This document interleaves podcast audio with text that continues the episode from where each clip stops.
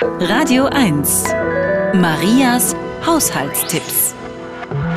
Bevor Sie Schnitzel und Steaks mit dem Fleischklopfer bearbeiten, legen Sie sie doch in einen Gefrierbeutel.